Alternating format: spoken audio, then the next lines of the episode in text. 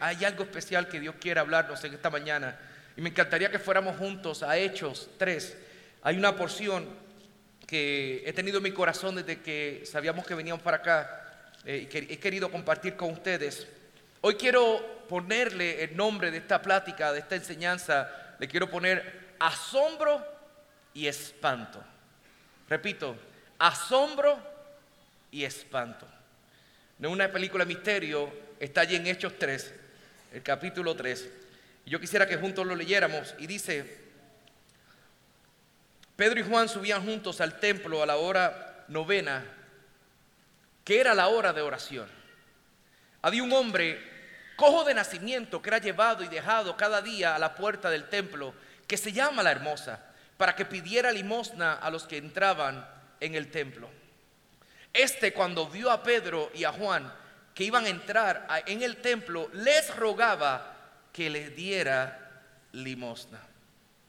¿Sabes? Hay gente que viene a la casa de Dios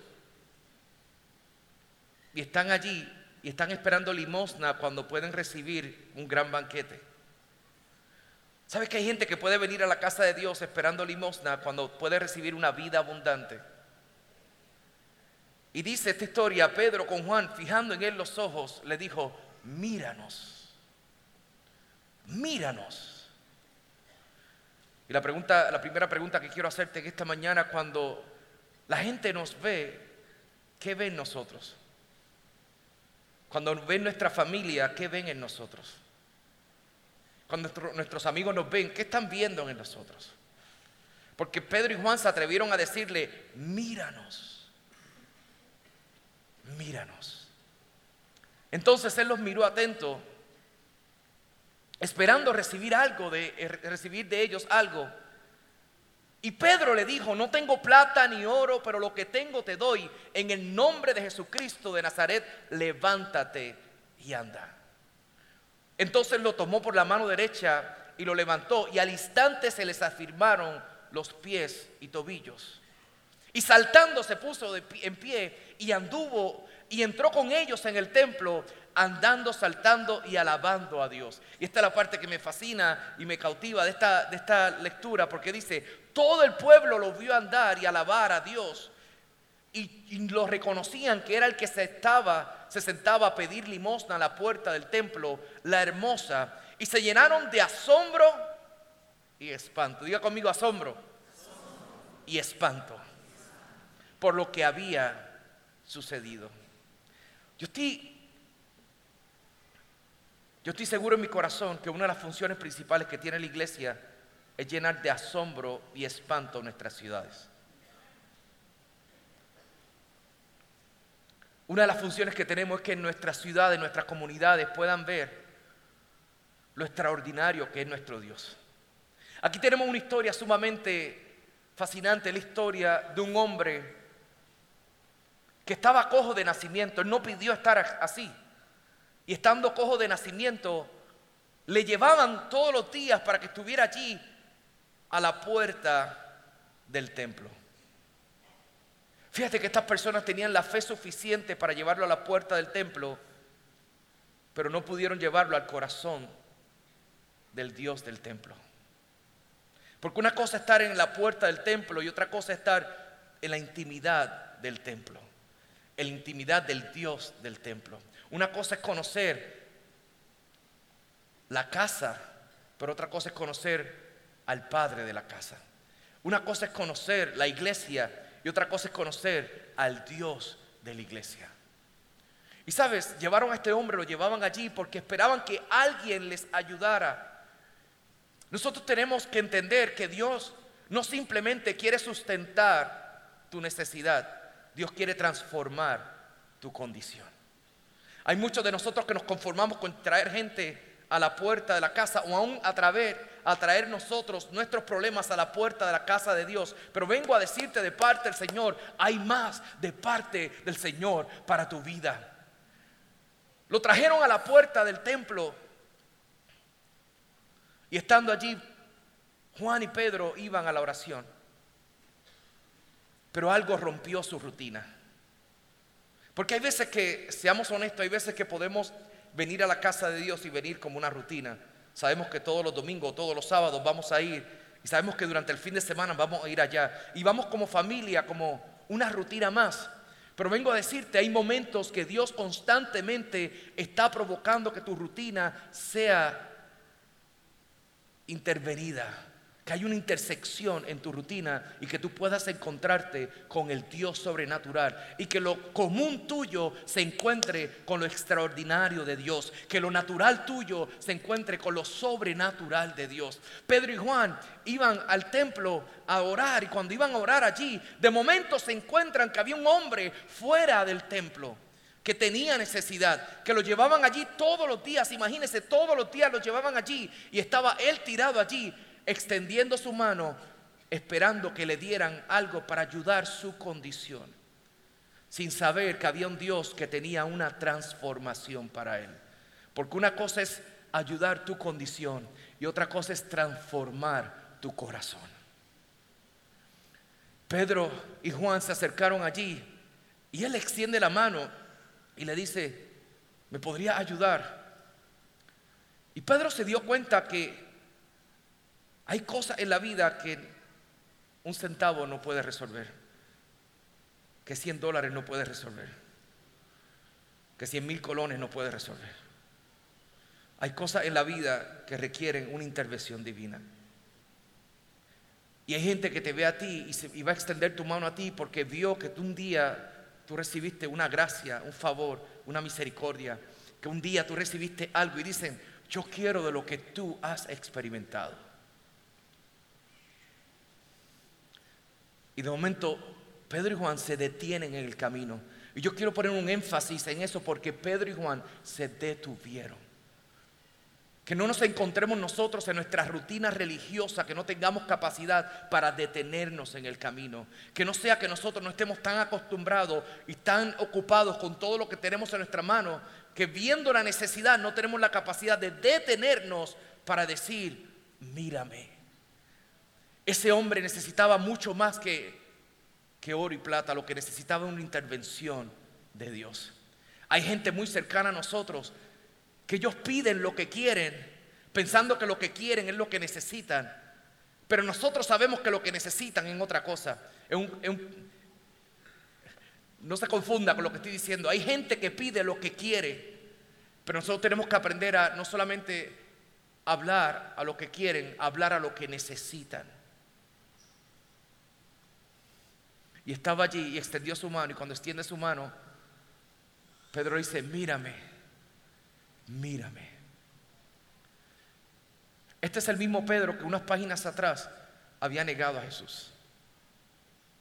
Es el mismo Pedro que un momento dado, por poco lo pierde todo. Es el mismo Pedro que había estado en la orilla y que Jesús vino a visitarlo. Es el mismo Pedro que fue renovado y él sabe muy bien lo que se siente estar en la orilla. Él sabe muy bien lo que es estar en la orilla cuando tú puedes estar en lo más profundo del Señor.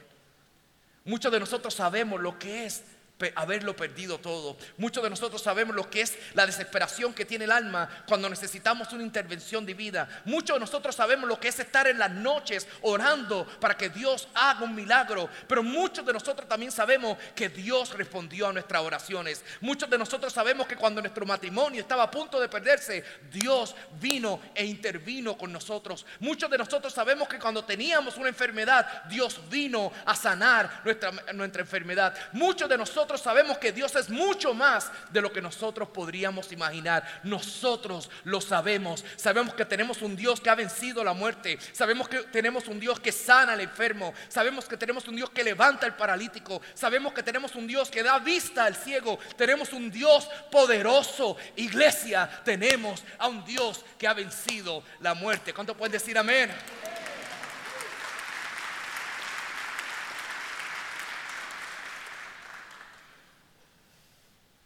Hay una historia que siempre me, cuando pienso en lo que Dios ha hecho y lo que Dios hace, hay una historia que siempre me acuerdo. Es la historia de una niña de 15 años que salió huyendo de su casa porque tenía un padre maltratante. Cuando ella sale huyendo, se une a este muchacho que tenía 15 años. Él no tenía mucho que ofrecerle, pero querían huir juntos. Huyeron. Ella queda embarazada y luego se casaron. Parecía que esta historia iba de mal en peor. Un día deciden regresar a la casa de él porque él no tenía nada que ofrecerle. Y tocan a la puerta y cuando tocan a la puerta es la policía que viene a buscar a este muchacho porque desde los 12 años tenía, estaba envuelto en el mundo de las drogas. Él cae preso en una cárcel física, ella cae presa en una cárcel emocional. En esa cárcel que no, no se ven los barrotes, en esa cárcel donde la amargura viene a visitarte. Ella cogió al niño que tenían en común y se fue para los Estados Unidos. Él se queda en Puerto Rico, en la cárcel. Y estando allí, una noche, estando en la cárcel, le dice, Señor, si es verdad que tú tienes la capacidad de restaurar, si es verdad que tú tienes la capacidad de, de cambiar mi vida, hoy vengo a ti y te pido que me restaures para siempre. Pero también que me permitas restaurar la familia que he echado a perder. Estando allí en su noche más oscura, tomó una decisión que cambió su vida para siempre. Él decidió aceptar a Cristo como su Salvador. Ese joven le escribe una carta a esta chica, le dice, me gustaría encontrarme contigo, tengo algo que hablarte. Y se encuentra un domingo de visitas años después y le dice algo así, le dice, yo sé el dolor que he provocado en ti. Y por eso hoy vengo a pedirte perdón. Y hoy vengo a pedirte algo. Le dice, hoy vengo a pedirte, ¿serías capaz de perdonarme? Y segundo, ¿serías capaz de creer que Dios puede restaurar nuestra casa y nuestra familia? Hubo un silencio. Ha estado en una de esas conversaciones donde nadie sabe qué decir después de una pregunta difícil. Ha estado en uno de esos momentos. Qué incómodo, ¿verdad? Ella rompió el silencio diciéndole, hoy decido perdonarte. Y hoy decido creer que Dios puede restaurar nuestra casa y nuestra familia. Los que estaban separados, estaban divorciados y estaban heridos, luego de años de estar en la cárcel, vienen a reconciliarse, a perdonarse y a casarse por segunda ocasión. Semana después se encontraban desfilando hacia un altar del lugar de rehabilitación que estaban y allí se casaron por segunda ocasión. Los chicos que tenían una historia llena de maldición ahora estaban comenzando una historia de bendición. Y estando allí, comenzaron de nuevo. Fruto de esa reconciliación nació un hijo inteligente, talentoso. Y mi esposa dice que guapísimo y a este punto de 20 años ya yo se lo creo.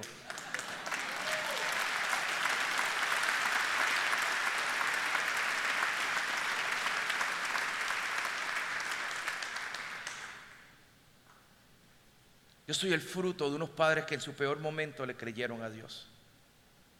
Soy el fruto de unos padres que tuvieron su vida allí a las puertas de un milagro, pero nunca pudieron entrar a experimentar el milagro hasta que decidieron que Cristo entrara a su corazón.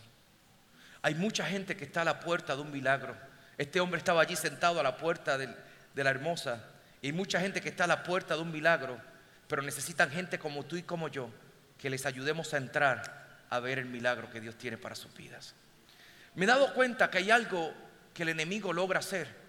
Cuando nosotros, cuando Dios hace algo con nosotros, el enemigo es muy astuto porque quiere que nosotros, todos nosotros venimos con algún tipo de cicatriz de nuestro pasado. Y Él quiere que nosotros nos avergoncemos de nuestro pasado. Y que nosotros, la religión lo que hace es que quiere esconder nuestras cicatrices. Y la religión nos da mangas para que nos veamos muy limpios y que nadie vea las cicatrices que tenemos. Pero el Evangelio te dice que tu historia es importante porque otros tienen que ver el milagro que tú has experimentado. El Evangelio nos dice que es importante que la gente, que no hay por qué avergonzarte de dónde tú has venido, porque de donde tú has venido, tú tienes el mejor mensaje para hablarle a la gente y decirle, mírame, mira lo que Dios ha hecho conmigo, mírame de dónde Dios me ha sacado, mira de dónde Dios ha podido ponerme firme y veo milagros hoy, no porque soy perfecto, no porque he hecho todas las cosas perfectas, sino porque la gracia perfecta del cielo vino a visitar mi vida, mi casa y mi familia mi historia es otra, no porque yo fui perfecto, no porque hice todas las cosas bien, sino porque Él hizo todas las cosas bien y vino a visitarme justo a tiempo. Mírame. Y eso fue lo que Pedro le quiso decir a este muchacho allí que estaba allí tirado. Le dijo, mírame. Y él le miró y le dijo, te podría dar todo el dinero del mundo pero todo el dinero del mundo no cambia lo que necesita cambiar en ti. Y le dijo, no tengo oro, no tengo plata. Hay mucha gente que se está enfocando en lo que no tiene. Es que yo no, pastor, es que yo no tengo la capacidad que tienen los pastores de hacer esto. Yo no tengo la capacidad de poder profetizar, no tengo la capacidad de poder predicar. Tú tienes la capacidad de hacer lo que tú fuiste llamado a hacer. Tú no tienes oro, no tienes plata, pero tienes algo en el nombre de Jesús, tienes la historia de lo que Dios ha hecho en tu corazón. Nadie tiene la historia que tú tienes. Para aquellos que han venido al divorcio, nadie puede hablarle a esas personas como tú le puedes hablar.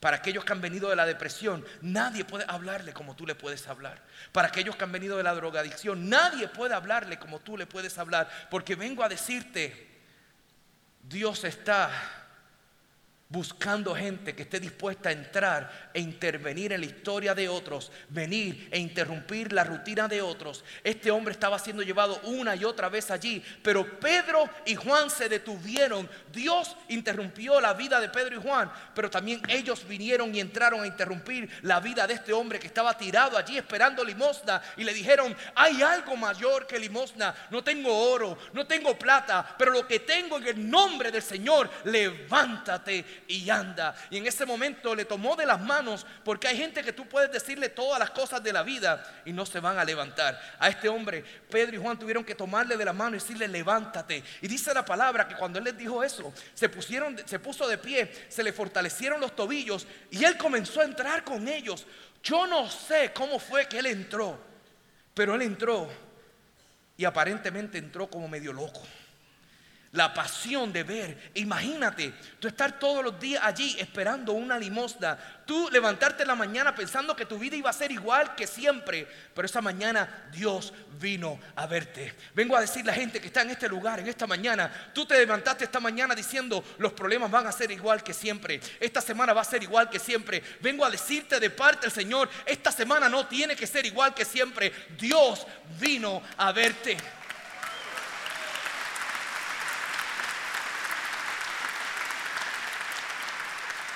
Y cuenta la historia que él comenzó a alabar a Dios. Y comenzó, no sé si estaba danzando, no sé qué estaba haciendo, pero estaba llenando ese lugar de alabanza e interrumpió la monotonía que había allí en este templo. Interrumpió lo común, porque había, hay oraciones que a veces son demasiado común y Dios tiene que traer una persona como esa, apasionada porque acaba de ver un milagro. Él se puso de pie y dijo, no, no puede ser. Yo llevo toda mi vida esperando por esto y comienza a caminar y comienza a experimentar cómo es que sus pies, cómo es que se camina, cómo es que se va, cómo es que se brinca, cómo es que lo puedo hacer, cómo hago. Y comienza a gritar, ay Dios mío, ay Dios mío, ay gloria a Dios. Y comienza a gritar. Y había gente que estaba en su alabanza muy común, en su alabanza muy reverente. Y de momento son interrumpidos por este hombre que había tenido un encuentro con el Señor.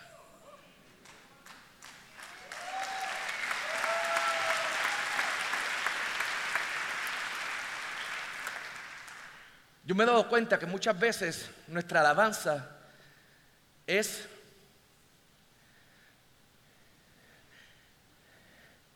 proporcional a nuestra manera de entender lo que Dios ha hecho en nuestra vida. Si yo no entiendo lo que Dios ha hecho en mi vida, tal vez mi alabanza va a ser pasiva. Pero cada vez que yo veo un corazón apasionado, yo digo, esta persona sabe lo que Dios ha hecho en su vida. Esa persona sabe cuán grande es el Dios que vino a visitarle y cuán pequeño era él en su necesidad. Este chico sabía muy bien, este hombre sabía muy bien lo que estaba y cuán, cuán, cuán necesitado estaba. Y comenzó a gritar, comenzó a gritar, comenzó a gritar. Y cuando estaba gritando, la gente decía, Shh, pero él seguía gritando, él seguía gritando porque no, cuando tú experimentas un milagro como ese. Ayer estábamos comiendo y habían varias personas allí están viendo el partido, para variar. Eh, están viendo el partido, pero en este momento estaba Alemania con Suecia, estaba todo empatado. Y al final, cuando todo el mundo dice, esto se queda empate. Y de momento, en el restaurante, todos los fans, de momento nos enteramos quién eran los fans de Alemania, o por lo menos quienes se creen que son fans de Alemania. Comienza a gritar y dice, ¡Wow!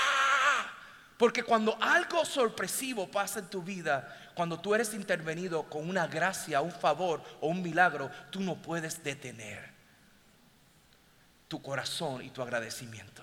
Y este hombre estaba llenando ese lugar de alabanza y algo pasó. Y es lo que vengo a cerrar el día de hoy con esto. Porque cuando él estaba alabando al Señor, mientras él estaba cantando, mientras él estaba adorando, algo pasó. Porque ese lugar se llenó de asombro y espanto. La alabanza que era común ya no era común. Porque la gente decía, ¿por qué te canta así? Y comenzó a llenar de asombro y espanto. Y vengo a explicarte lo que es asombro y espanto. Asombro es la capacidad que uno tiene que cuando algo pasa, uno hace, ¿cómo? No, en serio.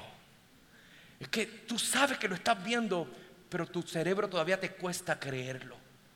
Es el asombro. En ese momento lo que estamos haciendo es elevando la fe de alguien. Cuando te dan una noticia, tú dices, quiero decirte que tenía cáncer, pero ya no tengo cáncer. No puede ser. Este no puede ser que tú no lo crees. Es que, te, wow. Eso es asombro. Asombro implica que cuando en la iglesia están pasando cosas poderosas, cuando en una comunidad como esta están pasando cosas poderosas, cuando en nuestra familia están pasando cosas poderosas, los que están cerca de nosotros dicen, ¿cómo puede ser?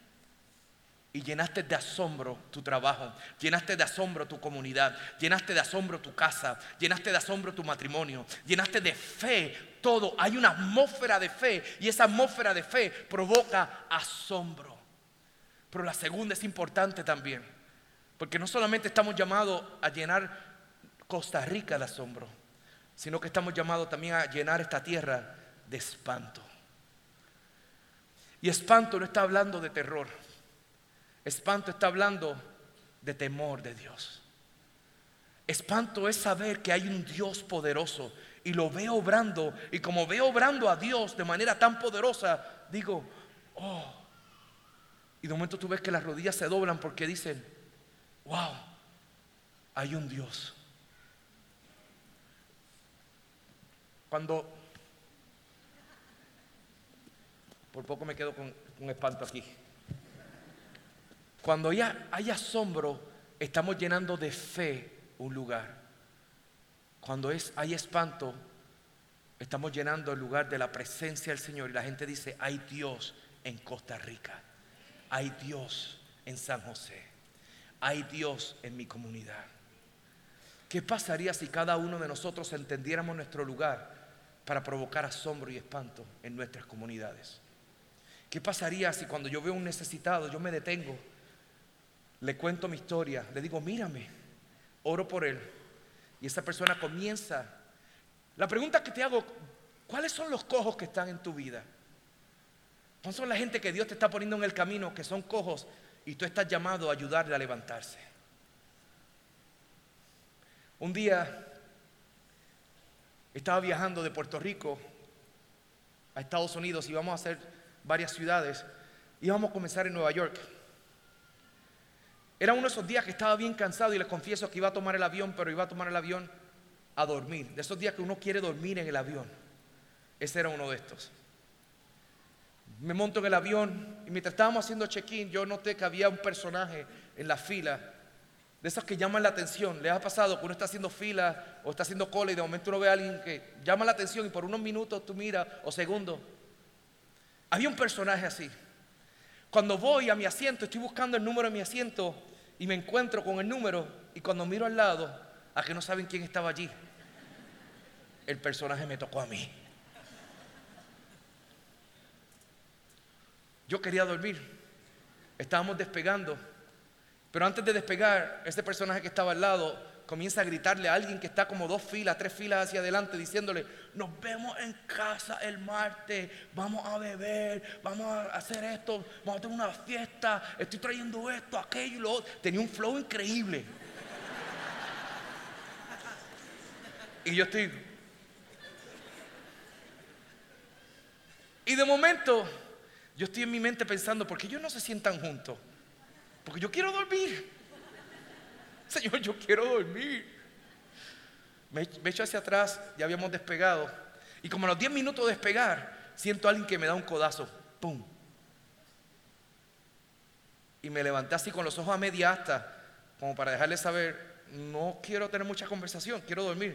Y le miré así y le dije, sí. Me dijo, ¿y tú para dónde vas?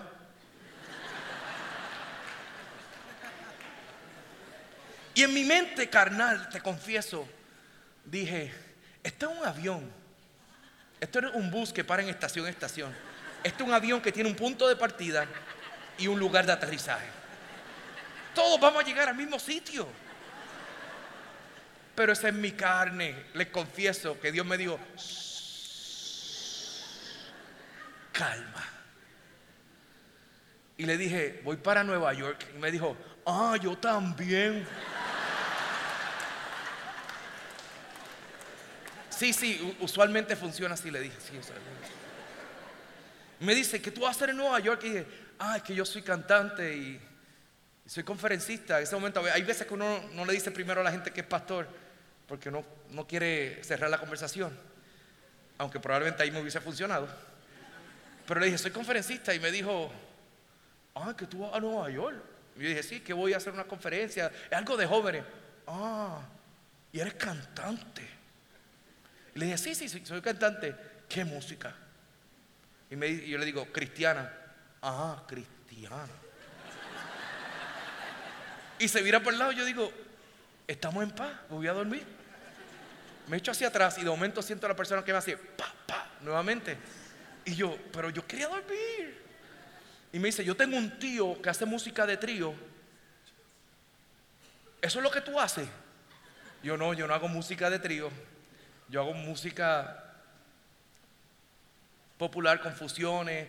Le llamamos alabanza y adoración para que la gente cante con nosotros. Ah, es que yo me quería en la iglesia. Y cuando me dijo eso, me detuve.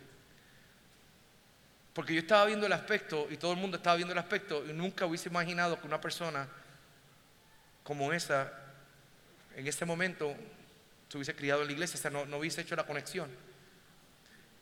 Y me detuve a escuchar su historia, porque siempre es importante escuchar la historia a la gente. Y yo le dije, ¿cómo fue que tú te criaste en la iglesia? Cuéntame. Y me di cuenta que esa es la razón por la cual Dios estaba interrumpiendo mi sueño. Era una cita divina. Y Dios me había puesto a alguien al lado, no simplemente para que yo viera su necesidad, sino para que interveniera en su necesidad. Y hay muchos de nosotros que muchas veces vemos la necesidad en el mundo y podemos observar la necesidad, pero es tiempo que de observar entremos a intervenir en la necesidad. Y con el poder del Espíritu Santo intervengamos. Y le dije, cuéntame tu historia. ¿Qué, ¿Qué, pasó? Me dijo, es que cuando yo nací, yo nací con un tumor en la cabeza. Y mis papás iban no iban a la iglesia, pero se desesperaron en el proceso y me llevaron a, cuanto lugar había, centros espiritistas, santería, cualquier lugar. Y de momento mi tío le dice que, era cristiano y dice, llévalo a la iglesia. Y me llevaron a la iglesia. Y el pastor oró por mí. Cuando el pastor oró por mí, yo sané. Y yo le miro así y le digo, ¿quién te sanó? Y me dice, Dios me sanó. Porque hay gente que dice cosas y no se da cuenta de lo que está diciendo. Y yo le dije, ¿quién te sanó? Me dijo, Dios. Y le digo, ¿y cómo un milagro de Dios se le olvida que es un milagro de Dios? Y ahí la, cara se le cambió y me dijo, que tú no conoces toda mi historia. Y yo le digo, bueno, tenemos cuatro horas y tú comenzaste esta conversación. Y ella me, me comienza a contar que a los 17 años su mamá le dieron, le diagnosticaron cáncer. Y al año ella falleció. Todos esperaban que Dios le iba a sanar, pero no sanó. Cuando fallece, su papá toma todas las maletas de su casa, la llena de su ropa y se va. Y ella me cuenta que allí se, quedó, se quedaron ella y su hermano solos. Y ella me dice, yo fui a Puerto Rico porque yo llevo años tratando de encontrarme con mi papá, pero mi papá no quiere saber de mí. Y ella comienza a llorar y me dice, yo no sé qué le hice a mi papá. Yo no sé lo que yo le he hecho pero mi papá no quiere saber de mí. ¿Qué le hice? Y en ese momento yo comienzo simbólicamente a levantar mis mangas y a enseñarle mis cicatrices y decirle, yo, yo sé lo que se siente sentirte que no tienes lugar. Y por un segundo le dije, mírame. Yo quiero elevar tu mirada de tu problema y elevar tu mirada al milagro que Dios ha hecho en mí. Y tal vez mi milagro te puede inspirar a creer que Dios lo puede hacer en ti. Le estoy hablando y le estoy hablando y ahí me, como que entra lo de pastor y entra lo de el poder hablarle y el sueño se me fue. Y mientras yo le estoy contando a los 20 minutos de yo estar hablando sobre lo que Dios ha hecho en mi casa, de momento ya dice, ¡ya! Y yo me asusté porque un avión no hay mucho donde correr. Y yo le dije, ¿todo bien? Y me dijo, ya yo no aguanto más. Yo necesito a Dios en mi vida ahora. No me predique más, yo necesito a Dios. Yo quiero aceptar a Cristo en mi corazón ahora. Le puse mi mano en su hombro y esos dos, dos asientos se convirtieron en dos sillas que se acercaban a la mesa del Señor.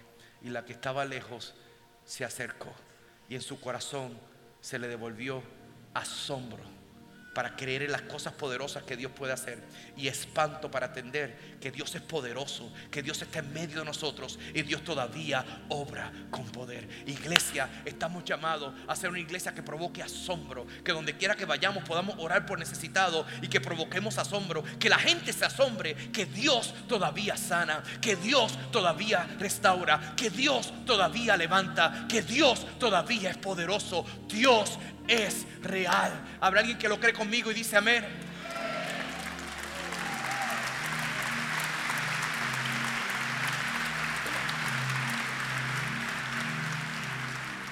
Unos meses antes, y con esto termino, unos meses, perdón, unos meses después de esta historia, yo recuerdo que cuando nos fuimos le dije, yo quiero invitarte a que haga algo, envíale una carta a tu papá.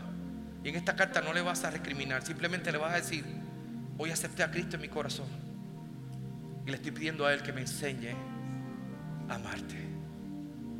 Meses después iba a una iglesia pequeñita en Puerto Rico y estábamos, uno de mis músicos y yo estábamos entrando. Y cuando íbamos a entrar, había este señor que estaba vestido todo de negro, con un montón de prendas. Estaba así y parecía como si fuera seguridad de un, club nocturno, así en la puerta afuera. Y yo decía, ¿qué es esto? Qué raro. No sabía que había gente así en la iglesia. Y de momento me mira y dice, usted es Jacobo Ramos.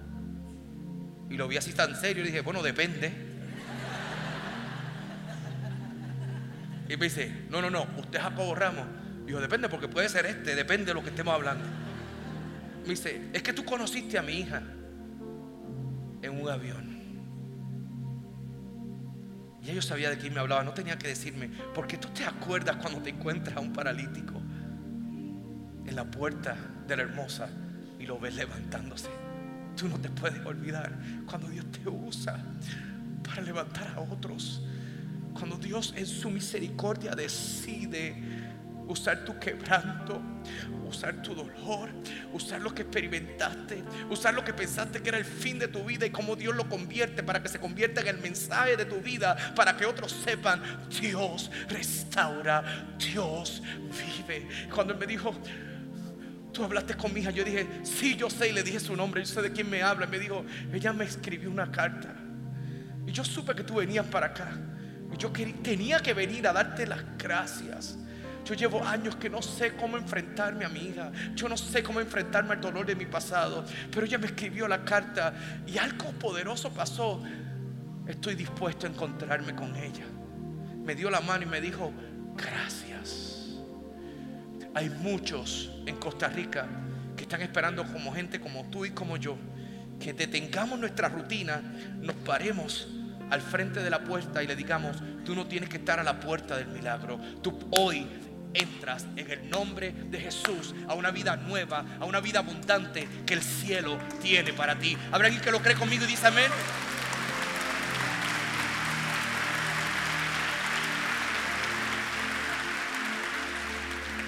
Yo quiero hacer, yo, quisiera, si me permiten, hacer dos oraciones. Si me regalan unos minutos, tres minutos, yo quiero hacer una oración.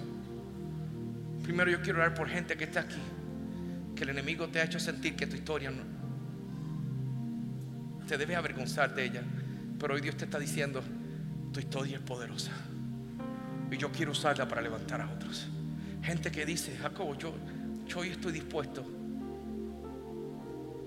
alcanzar a otros y romper mi rutina. Yo salgo de aquí con la certeza que no solamente es a los pastores que Dios llamó a intervenir, es que nos llamó a toda la iglesia, a toda esta comunidad, Dios la llamó a ser de influencia y de bendición, sobre todo Costa Rica. Gracias por acompañarnos en Comunidad Paz.